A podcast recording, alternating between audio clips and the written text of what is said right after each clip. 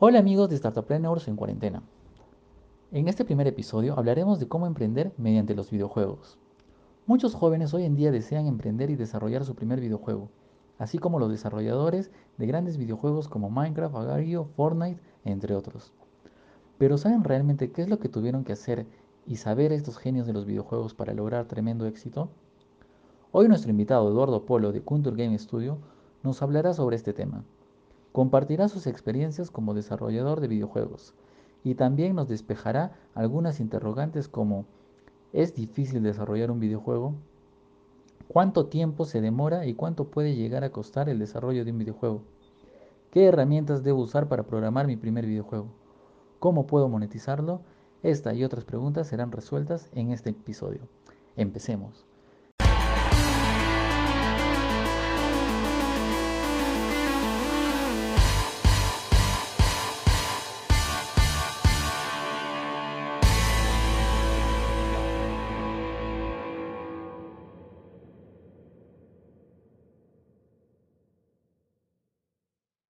Hola Eduardo, ¿qué tal? ¿Cómo estás? Hola amigo Luigi, ¿cómo estás? Qué gusto estar acá en tu espacio para poder hablar un poco sobre muchas cosas. El gusto es mío, el gusto es mío.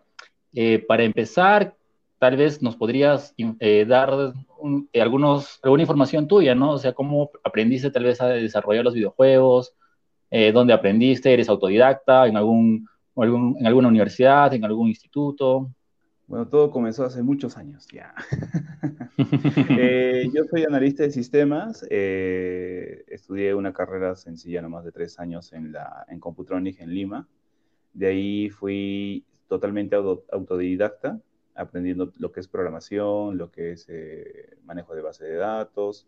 Trabajé un tiempo en la Universidad de San Marcos como jefe de, de la Unidad de Informática y Comunicaciones de Bienestar Universitario Estuve ahí un año, de ahí toda mi vida ha sido independiente, totalmente independiente, en el desarrollo de software y desarrollo de páginas web.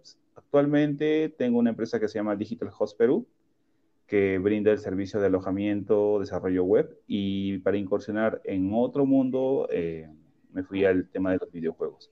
Cuatro años en, en estudio totalmente autodidacta, siguiendo conferencias, siguiendo algunos cursos, y decidí regresar a la ciudad de, Cusco para poder desarrollar juegos culturales con temática andina, tratar de, poder eh, llevar la cultura por medio de lo que es los juegos. Genial. Eh, ¿Qué tal? ¿Cómo te, ha favorecido? Eh, ¿Cómo ha sido esta cuarentena para ti? ¿no? O sea, de repente habrá bajado tus ingresos o ha sido más productivo. No sé si nos puedes comentar un poco más sobre ello. Bueno, primeramente es lamentable lo que está pasando actualmente en todo el planeta con, con lo de la epidemia del COVID. Esperemos que esto termine pronto y que nos podamos adaptar, porque realmente ese es el inicio de una nueva era. Las cosas no van a ser iguales. Eh, para la parte de tecnología, nos beneficia bastante porque eh, son varios proyectos que estamos desarrollando. Eh, ahora estamos trabajando en un proyecto de un juego de estrategia eh, se, llama la Fortaleza del Inca, donde tú puedes crear eh, mesetas, caminos, templos, eh, panacas, y eso está todavía en desarrollo. Dentro de una semana y media ya comenzaremos con el lanzamiento de las imágenes en la página web de kuntur.games. Y aparte también estamos desarrollando un pequeño juego didáctico para celular que va a tratar sobre el COVID cómo prevenir, cómo aislarse, cómo evitarlo, más que todo va a ser para, un poco para reforzar el, el, cuidado que ahora se tiene que tener, ¿no? La higiene, la protección, etc. ¿Alguna, ¿Alguna adversidad como programador, desarrollador de videojuegos que hayas encontrado en toda tu carrera como desarrollador? Eh, bueno, la primera siempre es esto, la parte gráfica. El juego es algo muy complejo. A la final, un videojuego resulta ser un software. Como programadores, para nosotros es técnicamente fácil poder eh, llevar ese concepto, pero realmente es muy, muy, muy complejo. Porque en un videojuego está constituido no solamente por la lógica, sino también por la gráfica, el sonido, la interacción, la historia. No sé si nos puedes comentar qué herramientas usas en, software eh, cuando implementas tus, tus, tus juegos? Ya, para la parte de, generalmente utilizamos eh, software libre para tener un poco más de, alcance. Eh, para la parte gráfica utilizamos Blender para el 3D. Es un motor muy potente, es una aplicación muy potente, muy buena, que ahora está en la 2.82, si no me equivoco. Es una versión que tiene herramientas más intuitivas, es un entorno más amigable. Para el desarrollo del, del videojuego se tiene que tener un motor, en este caso estamos utilizando Unity. C Sharp como lenguaje es muy, muy bueno. Hay bastante documentación que se puede recurrir, pero pensamos migrar a Godot. Godot es un motor eh, gratuito eh, que lo han creado en Argentina. ¿Es nuevo? Realmente es, no, claro que no, sino que no es muy conocido. Casi siempre los, es software libre. Sí, sí, sí, software libre si casi los entornos que son eh, software libre tienen, carecen de publicidad, ¿no? Por ejemplo, bueno, y eso es en varios aspectos, ¿no? Entonces creo que siempre hay que buscar ahí la, manera de poder elegir bien nuestras herramientas. Así es. El tema con el software libre es esa. Uno es el marketing. Existen varios motores eh, muy buenos que no son muy conocidos. Eh, siempre cuando tú buscas cómo desarrollar un videojuego o qué debo usar, lo primero que te aparece es Unity y Unreal. Después ya está CreateEngine, está Cocos 2D, GameMaker, depende de si vas a hacerlo en 2D o en 3D. Pero, por ejemplo, Godot está ya al nivel de Unity, siendo un software eh, totalmente libre. Y aparte que solamente son, si no me equivoco, dos motores que pueden soportar RTX, que es mm. eh, Unreal y Godot. Unity creo que también está por ahí. ¿Qué ventajas tiene Godot frente a Unity y por qué piensas migrar? Ya. La primera ventaja es que Godot es gratuito. Segundo es la lógica de cómo se programa en Unity y cómo se programa en Godot. En Godot se utilizan nodos, es como fragmentos. Si tú tienes un equipo, cada uno puede desarrollar una parte y a la final esas se pueden incrustar. En cambio, en Unity es un proyecto y todos tienen que trabajar en ese proyecto. El tercer punto es que utiliza GDScript, que es, un propio es su propio lenguaje, que es parecido a Python, pero es muy fácil de aprender. Tercero, que Godot no pesa nada, puede trabajar en una máquina Pentium 4 sin problemas. En cambio, Unity tiene, necesita una buena máquina. Si tú eres un desarrollador que tiene una máquina sencilla y deseas trabajar con 3D en low poly, o sea, con bajo poligonaje, poligonaje Godot es una muy buena opción. Porque, por ejemplo, eh, tú para trabajar en un Real necesitas una buena máquina con una buena tarjeta de video. Vas bajando un poco. Para renderizar, para renderizar todavía, ¿no? También, también para el proceso de renderizaje. Eh, ahora Godot te da más eh, facilidades para trabajar la parte de gráfica. O sea, realmente es, es, bien extenso, bien extenso. Por eso es que ya pienso migrar, he estado estudiando varios cursos sobre, sobre Godot y me he quedado realmente impresionado por el cómo se maneja a comparación de Unity. Y aparte que si tú eh, sabes C Sharp y no quieres aprender esto GDScript, normal, puedes eh, utilizar ahora C Sharp para trabajar con Godot. Y otra cosa más, si tú eres programador ya neto, neto, neto y quieres programar en bajo nivel, eh, puedes utilizar C++ con Godot y crear tus propias aplicaciones, módulos, etc. Es que esa es otra ventaja del software libre, que como el código es abierto, tú puedes crear nuevas dependencias, nuevas modificaciones y puedes hacer las publicaciones y así la comunidad se va apoyando. He visto ejemplos que te permiten crear eh, servidor, que te permiten hacer juegos multiplayer y un montón de, de cosas, pero el problema con el software libre es que tienes que estudiar. tienes que estudiar bastante porque... incluso vienen otros idiomas a veces. Eh, exacto, he encontrado soluciones en taiwanés. sí, es complicado. Entonces, ese, es un tema, ¿no? Con el software libre. En cambio, el software eh, propietario, que ya siendo informáticos lo conocemos así, eh, Unity y Unreal, cuentan con un equipo que se dedican netamente a eso y cuando tú tienes un problema registras el problema, ellos lo analizan, lo esto y está dentro de, su, de sus bases, ¿no? O sea, siempre, siempre, siempre ellos conservan la, la información. Seguramente ahorita en el, público eh, espectador tal vez no todos tengan la noción de lo que es programar, ¿no? Eh, quisiera consultarte cómo empezó ese gusto tuyo por el programar o meterte, siempre quisiste programar videojuegos, fue algo que encontraste en el camino mientras estudiabas, no sé si nos podrías comentar. Ah, bueno, yo tenía dos opciones, o estudiar electrónica o estudiar informática. Y eso fue cuando estaba acá en Cusco. Yo a los 19 me fui a Lima. Eh, como en Cusco no existe mucha tecnología, y aún sigue siendo el caso, eh, decidí optar por la informática porque era más fácil descargarte una aplicación o estudiar que armar componentes electrónicos, buscar una, galleta, circuitos, etc. Luego, eh, en el año 2012, decidí ya comenzar a indagar un poco más en el desarrollo de videojuegos. El desarrollo de videojuegos ha sido algo muy hermético, muy, muy hermético. Si no me equivoco, en el 2008 salió Entidad. Entidad era una extensión del Source. El Source viene a ser el motor del, del Half-Life, del Counter. Y con Entidad tú podías hacer tus juegos. Pero era muy, había muy, muy poca información. Entonces, esto, había el otro que es el Game Maker en la versión 8, eh, si no me equivoco, que ahora están en la versión 1, en la, en la versión 2. Y en la versión 8 se podían hacer eh, juegos en 2D, pero igual, la información solamente estaba en inglés, no había mucho. Otra herramienta muy importante que salió para que se pueda hacer videojuegos fue Flash. No sé si te acordarás. Mm. Que murió cuando Apple ya dijo que sus soportarlo, ahí fue donde murió. Y también cuando evolucionó las páginas web, cuando apareció HTML5 y ahí murió Incluso hay videojuegos solo en HTML5, ¿verdad? Así es, así es, así es, así es.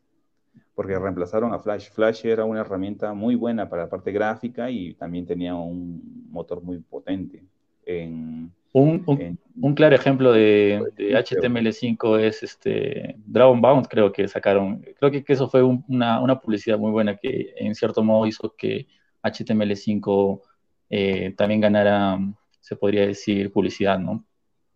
Sí, sí, sí, sí, sí. Y aparte que eh, como ahora todo el mundo pasa sus horas en Internet, si tú desarrollas un juego en HTML5, la persona no necesita descargarse la aplicación, no necesita instalar, simplemente entra a la página. Por ejemplo, un buen ejemplo de éxito es agar.io.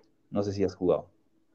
El de la bolita y el del gusanito, ¿no es cierto? Exacto, el de la bolita fue primero y ese eh, su creador gana mucho dinero solo por la publicidad que aparece en la página. Justo este, todas las personas que están eh, viendo el video dicen, o sea, ¿cómo ganaría o cómo monetizaría eh, un videojuego? ¿no? Y ese es, una, ese es uno de los mm, aspectos, se podría decir, de cómo poder ganar mediante videojuegos. ¿no? no sé si nos puedes comentar otros, otras formas de ingreso mediante los videojuegos. claro, lo bueno que los videojuegos es algo que te va a dar mucho dinero siempre y cuando eh, sepas cómo proyectarlo. ¿En qué sentido? Eh, la ganancia nunca va a ser instantánea, a menos que tú decidas vender tu proyecto a, alguien que esté interesado. O sea, por ejemplo, una parte sencilla sería para publicidad, ya un juego de publicidad. Por ejemplo, yo vi en varias tiendas de plásticas que tenían una pantalla de parte de base donde tenían un juego tipo memoria y lo que hacían era mostrarte las imágenes de los productos y tú tenías que emparejarlos. Pero ¿qué hacías? Ahí lo que hacía el, juego es eh, hacerte memorizar los productos, ¿no? Esa es una, una idea. Otra forma es crear un juego en el cual esté puesto en una página web y ganes por las visitas. Creo que, creo el más común o el más eh, sugerido es el AdMouse, ¿no? Para que te aparezca publicidad mientras estás jugando. Eh, abajito te aparece ahí un, un, pequeño, un, pequeño, un pequeño margen, un pequeño espacio de publicidad, o incluso mientras estás jugando, eh, tienes que ver, yo me acuerdo que veías publicidad, tenías que ver publicidades para que, digamos, tengas una vida más en tu, en el juego que estabas, estabas, estabas con el que estabas entreteniendo, ¿no? Por ejemplo, hay eh, un amigo colombiano, o sea, dentro de lo que es en, en Facebook, hay muchos grupos de desarrolladores independientes que son de Latinoamérica, que les recomiendo buscar y unirse, porque comparten bastante información sobre qué es lo que les ha funcionado. Por ejemplo, hay uno que se llama Cumbia, ya que es un juego móvil que el, que lo desarrolló, ah, eso fue hace más de tres años, eh, primero comenzó a preguntar sobre los permisos para poder utilizar la música y en su país le dieron por solamente 300 dólares el permiso total de utilizar todas las canciones que quiera. Luego lo monetizó y era un tipo Guitar Hero con la cumbia. Ah, y por día, por, por día estaba ganando de mil a 800 dólares por día, después de dos meses de publicados. Solo publicidad. Solo por la publicidad. Eh, continuando con las preguntas, Pedro, Pedro Pablo Palomino nos dice, estoy empezando a programar en Angular para aplicaciones web. Quería saber si es la mejor opción. Sí, sí, sí, definitivamente. Eh, eh, según entiendo, Angular es un framework, pero te recomiendo que siempre, siempre sepas la base que es PHP. ¿no? generalmente nosotros buscamos el atajo. Por ejemplo, la mayor publicidad que han tenido las, los motores ha sido de que haz tu juego sin programar. la de la clásica. Sí, por ejemplo. O es como crea tu página web sin programar. Y arma tu web desde ya, desde cero.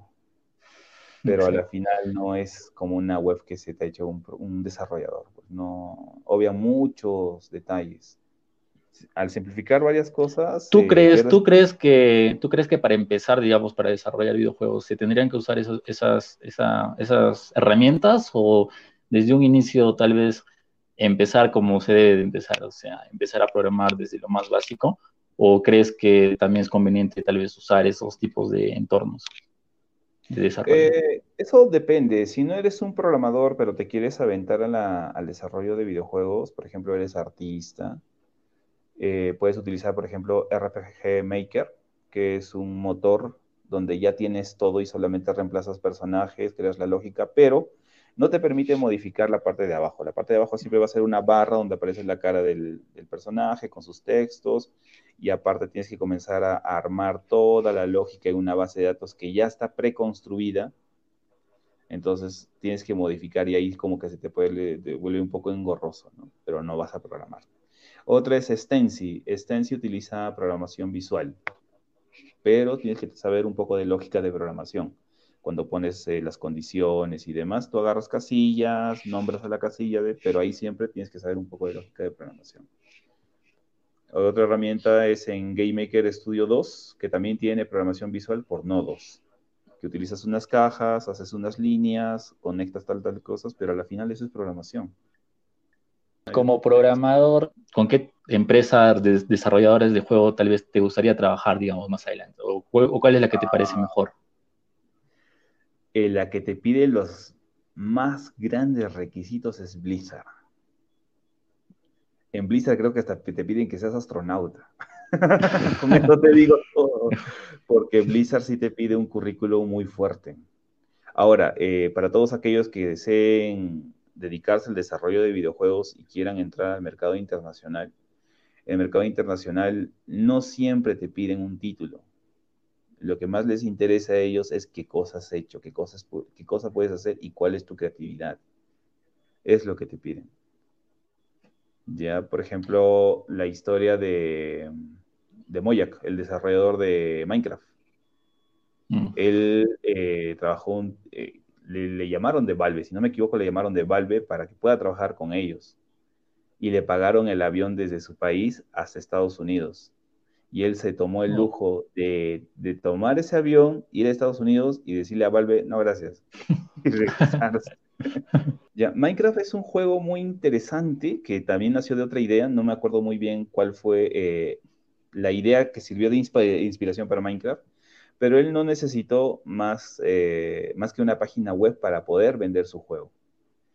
Él crió Minecraft como un proyecto sencillo y su amigo le dijo, ¿por qué no mejor lo publicas y lo vendes? Y como vio que el juego era muy, muy básico, ojo allá, él vio que el juego era muy básico, no pensó que iba a haber gente interesada.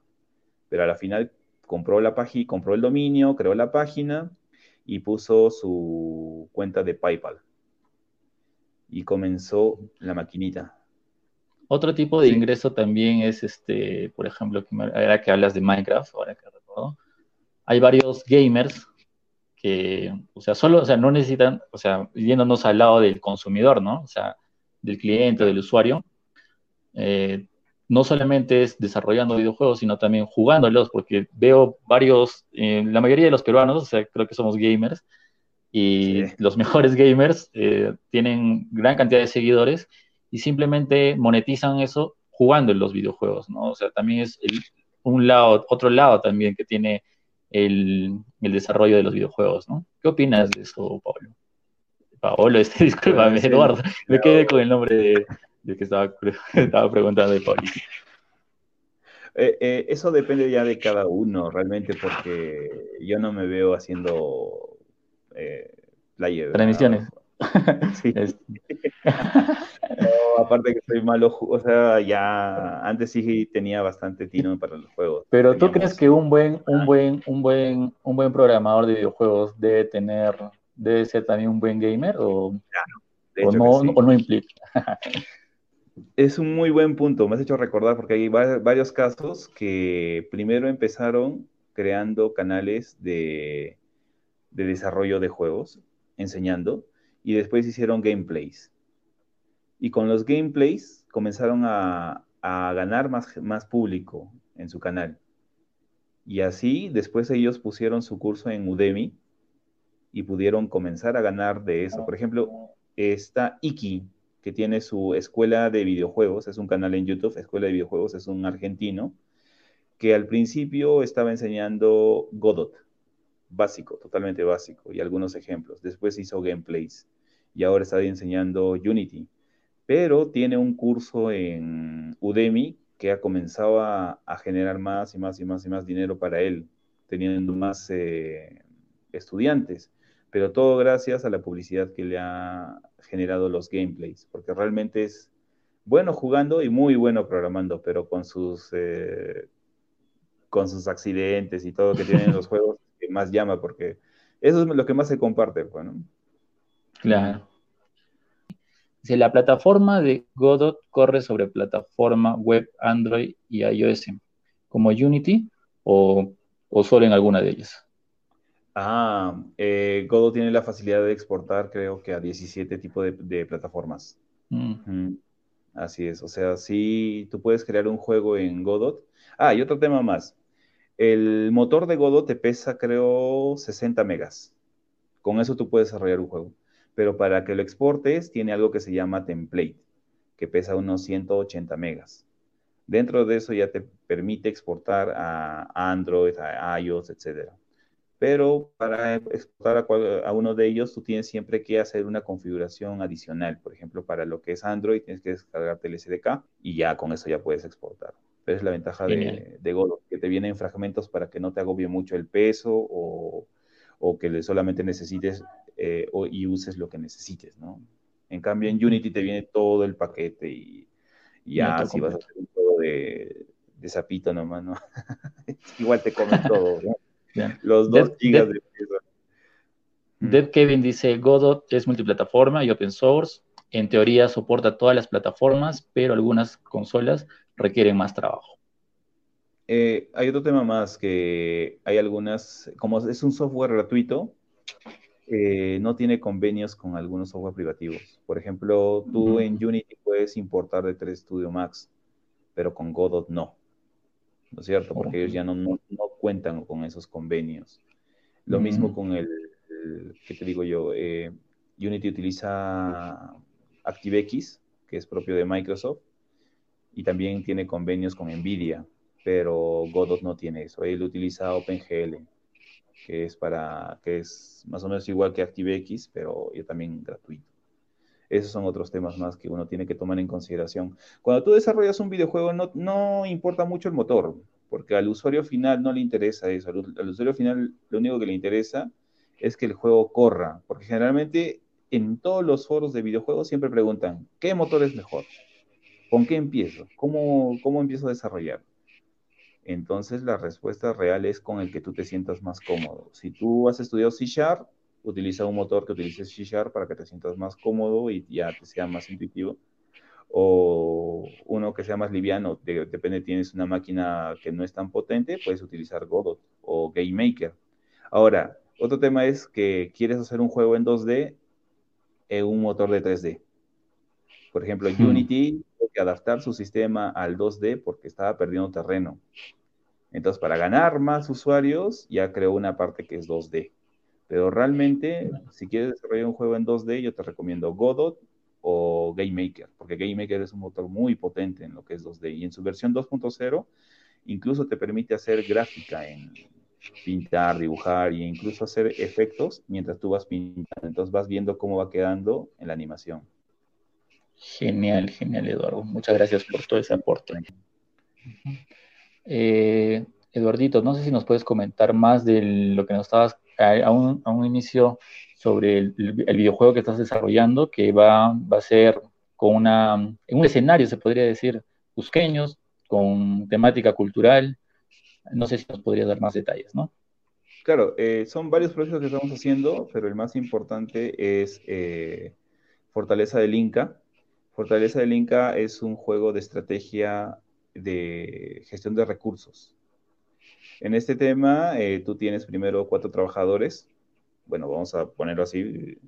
Tienes cuatro trabajadores de los cuales tienen que comenzar primero a hacer los caminos, comenzar a sacar piedra, eh, crear lo que es un tambo, eh, un torreón, crear las mesetas, crear el sistema de agua para que puedan regar las mesetas. Y ahora en las mesetas tú vas a cultivar, vas a sembrar choclo, papa, quinoa, pero ahí comienzan los retos ¿ya? Porque también tiene que tener las panacas. Eh, los retos comienzan porque el Inca, al, como tú ya tienes tú un espacio, el Inca te va a poner eh, misiones. Por ejemplo, necesita que le des 50 de, de, choclo. Entonces tú tienes que juntar 50 de choclo, ¿no? Tienes que, ya también tienes que sacar 20 eh, de papa o 30 de quinoa, o depende de lo que te pida el Inca. Y también llegan las estaciones en las cuales se hacen ceremonias y en esas ceremonias tú tienes que tener ciertos requisitos y si cumples, los dioses te favorecen o el Inca también te favorece con nuevas tecnologías o con, por ejemplo, ya un sacerdote eh, que ya te da más, eh, más habilidades, etcétera. el punto es crecer, crecer y crecer como fortaleza. Claro, eh, ahorita ese, ese videojuego lo estás autofinanciando, estás recibiendo apoyo de algún lado. Mm, buen punto. Eh, para esta parte, muchos seguramente se están preguntando cómo hago para ganar o cómo hago para que me financien. existe una página que se llama Indiegogo. Indiegogo es una página de crowdfunding. Crowdfunding quiere decir que la gente te apoya en tu proyecto. Y el propósito es que nosotros vamos a crear el juego con nuestros propios requisitos, eh, nuestros propios recursos, y luego publicar el avance del juego. Y dentro de lo que es Indiegogo, tú puedes poner, por ejemplo, por el CDK del juego, cuando esté terminado, el CDK del juego son 20 dólares o 10 dólares. El CDK del juego más el soundtrack, 30 dólares. El CDK del juego más el soundtrack más el, el artbook, o sea, el libro de arte de, cómo ha sido desarrollado, 50 dólares. Y algo que sí quiero agregar es el, el CDK del juego, más el soundtrack, más el artbook y más el rompecabezas de los pies de 12 ángulos, que eso lo encuentras bastante acá en Cusco, unos 150 dólares. Entonces la gente eh, que está en Indiegogo te apoya con eso, en base a lo que... Es tipo Patreon, algo como Patreon más o menos. Mm, no, no, no. Patreon también en Patreon creo que te esto, como que, bueno, no, entiendo mucho, creo que Patreon solamente te da eh, un apoyo económico, pero en este caso no, en este caso ellos eh, precompran lo que, lo que desean. Ah, ok, ok.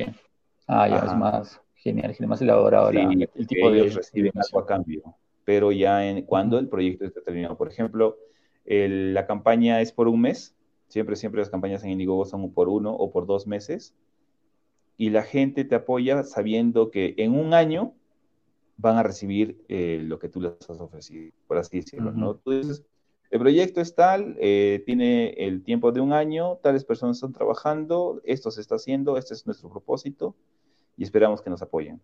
Y la gente te comienza a apoyar. He visto proyectos que han pedido de 10 mil, 30 mil dólares y han recaudado un millón de dólares. Han recaudado 500 mil dólares. O sea, son cosas que te, te sorprenden bastante. Y te motivan también. Sí, Sí, sí, sí, sí. Entonces es una forma también de, poder tener ingresos, pero como te digo, siempre es a largo plazo. Otro también es Steam, ¿no? Todos conocen Steam. Es muy fácil poder publicar tu juego en Steam y hay una categoría que se llama Early Access. Early Access quiere decir que tu juego es jugable, pero no está terminado pero tú esperas que la gente que lo compre eh, espere un tiempo más porque tú prometes que el juego lo vas a terminar. Y he visto buenos proyectos, por ejemplo, uno es Planet Base. Planet Base es un juego de gestión de recursos como el que te comentaba, donde tú tienes cuatro personas. Tienes un ingeniero, un biólogo, un eh, obrero y un técnico. Ya el ingeniero es el que se pone a fabricar las cosas, el técnico es el que repara, el biólogo es el que ve todo lo que es comida, etcétera, y el, y el obrero es el que siempre extrae mineral. Tú tienes tus bases en planeta que tú escojas y depende del planeta es la dificultad, paneles solares, tienes fuentes de agua, etcétera. Ese juego, cuando estuvo en Early Access, estaba a 10 dólares y bastante gente les apoyó. Y ahora que ya salió su versión final, está a 29 dólares pero aquellos que ya lo compraron en 10 dólares se quedan con, el juego final, o sea, ya por, porque, se, porque apoyaron el proyecto. Claro. ¿Tu juego, este, en cuánto tiempo lo piensas implementar totalmente? Porque es, aunque es eh, incierto, pero tal vez este, tienes un, una, un tiempo aproximado, ¿no? Sí, cuatro meses.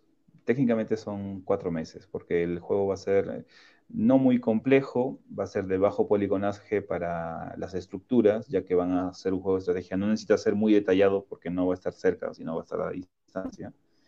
Entonces es un promedio de cuatro meses. Dentro del juego, nuestro propósito es que tenga voces en quechua, porque, por ejemplo, la mayoría de los niños o personas de nuestra edad conocemos el inglés. Ah, porque generalmente conocemos el inglés porque hemos jugado juegos en inglés, ¿no? Por ejemplo, Let's Go, o Go, o mm. cuando juegas con, ¿no? Y el propósito también del juego es que las palabras, sí o sí, sean en quechua. Por ejemplo, le das clic a un obrero y te dice, Ayanchu, y eso se queda en la mente, pues, porque es repetitivo, y así también se comienza a, difundir un poco más el quechua. ¿Mm? Claro, es algo, un tema muy, eh, muy cultural, ya que muchas personas incluso que de repente no han ido a una academia de inglés, mediante simplemente jugar StarCraft, eh, World of War, Dota, en fin, infinidad de juegos, se han mejorado o han aprendido varias cosas en inglés. Y hacerlo esto con el quechua es, es muy fantástico. Y ya, como saben, yo también tengo un emprendimiento, emprendimiento relacionado al quechua, entonces con Eduardito nos vamos a poner de acuerdo para poder ahí desarrollarlo, ¿no? Así es. Otro, otro motivo serían los publishers. Seguramente algunos que ya han estado investigando sobre desarrollo de videojuegos han, han oído hablar sobre publisher. El publisher es una empresa o persona que te da el dinero necesario o una parte del dinero para que puedas desarrollar tu proyecto con la promesa de que eso luego va a rentar. Pero esto también es eh, en cierta forma negativo, ya que no te va a dar la libertad para desarrollar tu juego. Por ejemplo, tú quieres hacer un juego con formas cuadradas, que el ambiente sea esto de la mecánica, y viene el publisher y dice, no, yo quiero que sean redondas o ovaladas. Entonces ahí rompe un poco el contexto, ¿no? Vas a poder desarrollarlo, pero no va a ser 100% tu, tu criterio. Uh, Ani me dice, ¿se paga algo para entrar a Steam? Quiero hacer, quiero hacer, que me escuché, quiero hacer sobre mis alpacas con metralletas, esa necesita. quiero hacer un videojuego con metralletas con... ah, sería, sería, excelente, porque a veces las ideas locas son las que más ganan. Por ejemplo, la, exacto, exacto, sobre todo en videojuegos. De la cabra, creo que es. ¿Cuál, cuál? Hay un, hay un juego, coach, creo que se llama, de, de una cabra Ya, es un juego. ¿Cuál es el juego más, así, un juego más, así, que te haya, que te haya, no sé, digas, wow, ¿cómo puedes, cómo este juego ha podido tener tanta acogida, ¿no? Uno Mm, que, Paper que.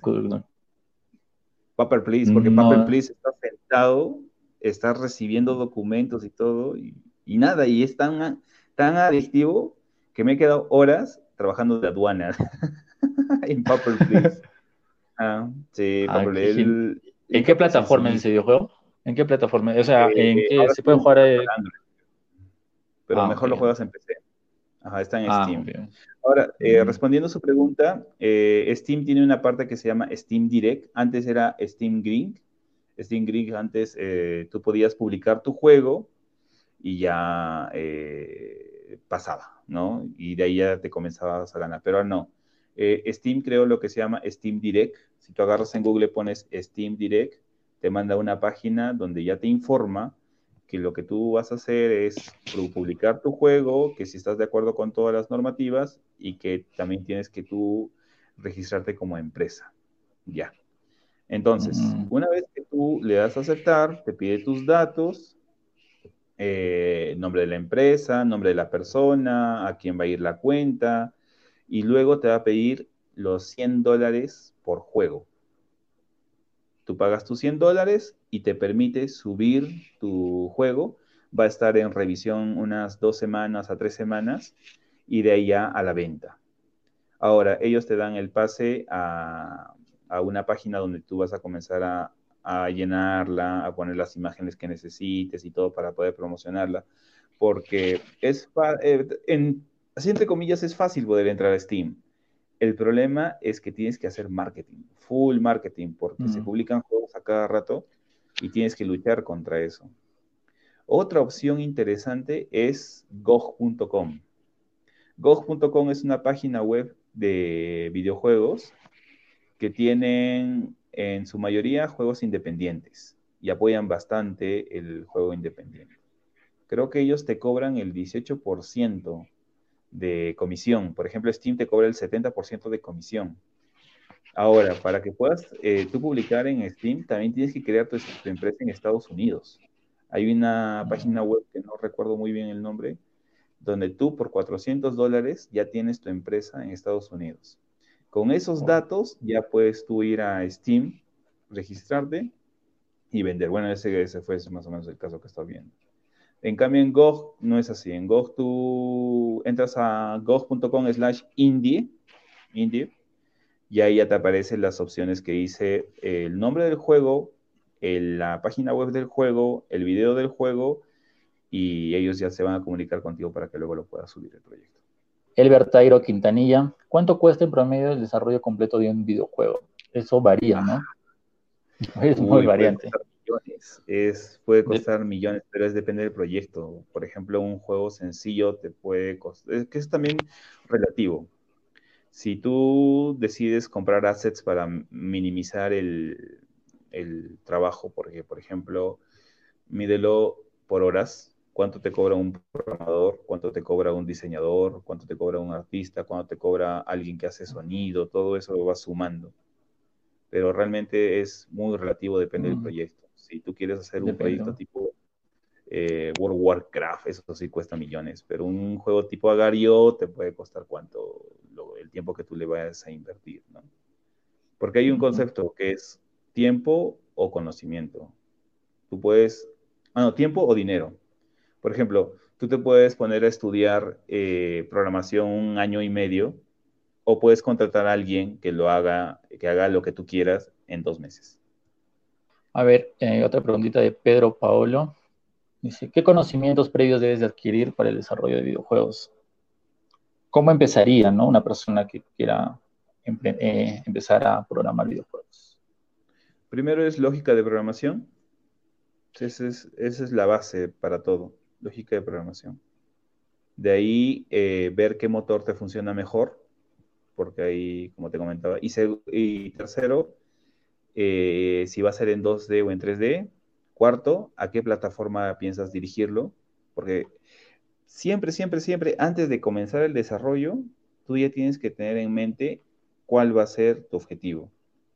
Ahora, para que tú puedas hacer un videojuego, que es algo que debía haber comentado antes, era que tienes que crear lo que se llama el GDD. El GDD viene a ser eh, un extracto de cómo va a ser el juego en todo detalle. Qué niveles va a tener, cuáles son los personajes, los objetos, los escenarios, el tipo de lógica, los, incluso los diálogos, cómo va a ser el entorno, qué tipo de opciones va a tener, si va a tener esto de la vida acá o va a tener la vida abajo. Por ejemplo, el entorno de Minecraft es más básico. El entorno de Minecraft tienes corazoncitos arriba, tu barrita de los objetos que tienes a la mano para usar y sencillísimo, ese es, el entorno. Entonces, todos esos aspectos tienes que considerar para desarrollar un juego. Y lo primero es, sí, eso, aprender un poco de lógica de programación, que eso ya después te permite aprender otros lenguajes porque todos los lenguajes técnicamente son los mismos, pero lo más importante es la lógica de programación. A ver, sigamos con las preguntitas. Ani dice, ¿sigue algún tipo de arquitectura de construcción para videojuegos tipo MVP o MVC? Eso eh, es depende del motor y depende de la habilidad del programador, ¿no? Porque generalmente cuando tú sigues los tutoriales te dicen, crea una carpeta con los assets, otra carpeta que se llame mm. scripts, y ahí pones el código. Otra carpeta, entonces, ahí es como para lo básico, pero si tú ya sabes bastante de programación, lo mejor es que lo estructures de esa manera en MVC, que es más sencilla, ¿no? Y ya puedes crear las clases, vincular, etcétera. Claro, sí, sí se puede adoptar esas, esas metodologías. De Kevin dice, Houdini FX también es buenazo, aunque de pago. En vez de modelar un árbol, por ejemplo, en Houdini se puede hacer una fábrica de árboles que produzca miles de variaciones de árbol. Mm, ¿Escuchaste? Sí, sí, incluso en, Blender también tienes esas opciones y en Unity, porque tú puedes, como es Houdini, eh, crear eh, ciertos módulos que te simplifiquen el, trabajo. Y ahí ya comenzamos a entrar en lo que es procedural. ¿no? Por ejemplo, hay eh, formas de que tú puedas hacer ciertas partes del proyecto que sean autogenerativas con, y que no haya uno igual a otro, por así decirlo, ¿no? Porque es lo que hace Houdini, pues coge una estructura y luego a través de lo que es eh, código lo puede modificar y a la final te crea una serie tremenda de, de diseños diferentes, ¿no? O a veces también ya, ya cuentan con una base de datos. Por ejemplo, hay un, un asset en Unity que te permite hacer árboles de todo tipo. Pero hay un tema que tienes que considerar ahí. Es el peso. El peso y el, la cantidad de procesamiento que va a consumir, porque es algo que no te dice. es algo que no, casi no se toma en cuenta. O sea, qué chévere, ya se genera todos mis árboles, pero tienes que considerar cuánto de procesamiento va a utilizar, cuánto de memoria va a utilizar. Bueno, Eduardo, ¿algún mensaje para las personas que recién quieren empezar a programar? Eh, ¿Qué les dirías? ¿Algún mensaje de motivación tal vez? Eh, primeramente es que siempre la teoría es pesada, pero es necesaria y te sirve bastante. Segundo, que no importa qué motor utilices, lo que importa más es que hagas lo que te gusta, ¿no? O sea, que puedas llegar a hacerlo o sea, llegar a cumplir tu objetivo. Mm. Después, cualquier pregunta la pueden hacer a través de Contour.games o en la fanpage de Contour Game Studio. Justo les responderé.